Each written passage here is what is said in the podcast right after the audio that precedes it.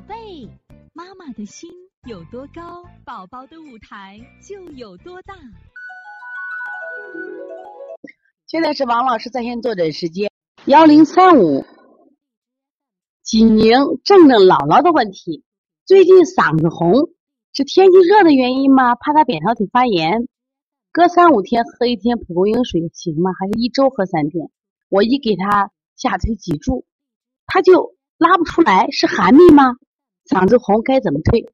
如果就你这个舌象的话，你这个娃不热呀。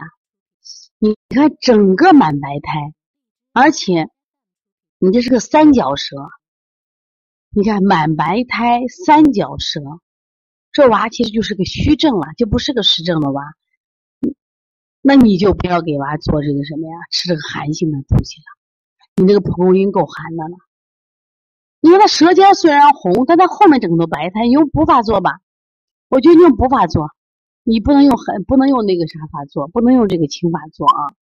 包括下推脊柱，我们往上高热时候才用的啊。用补法做，正正姥姥啊。所以从现在开始学习小儿推拿，从现在开始学习正确的育儿理念，一点都不晚。也希望我们今天听课的妈妈能把我们所有的知识，通过自己的学习，通过自己的分享。